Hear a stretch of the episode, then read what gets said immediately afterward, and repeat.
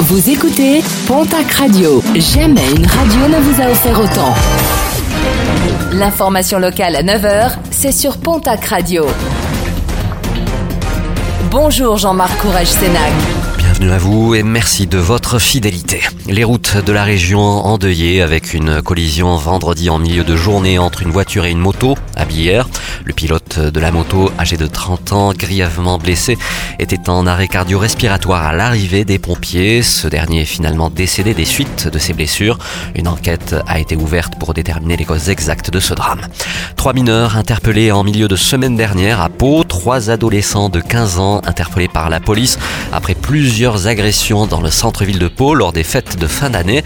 Cagoulés et masqués, ils s'en prenaient à des passants pris au hasard pour leur voler leur sac ou leur carte bancaire sous la menace ou en les agressant. Lors de leur garde à vue, les jeunes n'auraient pas pris conscience de leurs actes. Ils seront présentés devant la justice en mai prochain. Peu de monde dans la rue ce samedi suite à l'appel national pour relancer le mouvement des Gilets jaunes.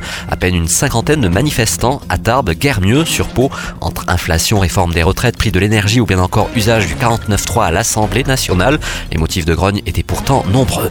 Les résultats sportifs de ce week-end avec en rugby la 15e journée de top 14, nouvelle défaite de la section paloise, une défaite à domicile face à Lyon 12 à 21, défaite également de l'Aviron Bayonnais à l'Union Bordeaux-Bègle 23 à 15 et du stade toulousain à La Rochelle 30 à 7, toujours en rugby mais en Pro D2 cette fois-ci la 16e journée.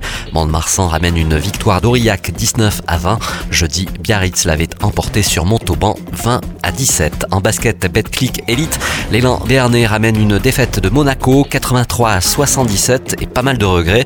En nationale masculine, une défaite controversée de l'Union Tarbes-Lourdes Pyrénées qui recevait Lune Plage 86 à 87.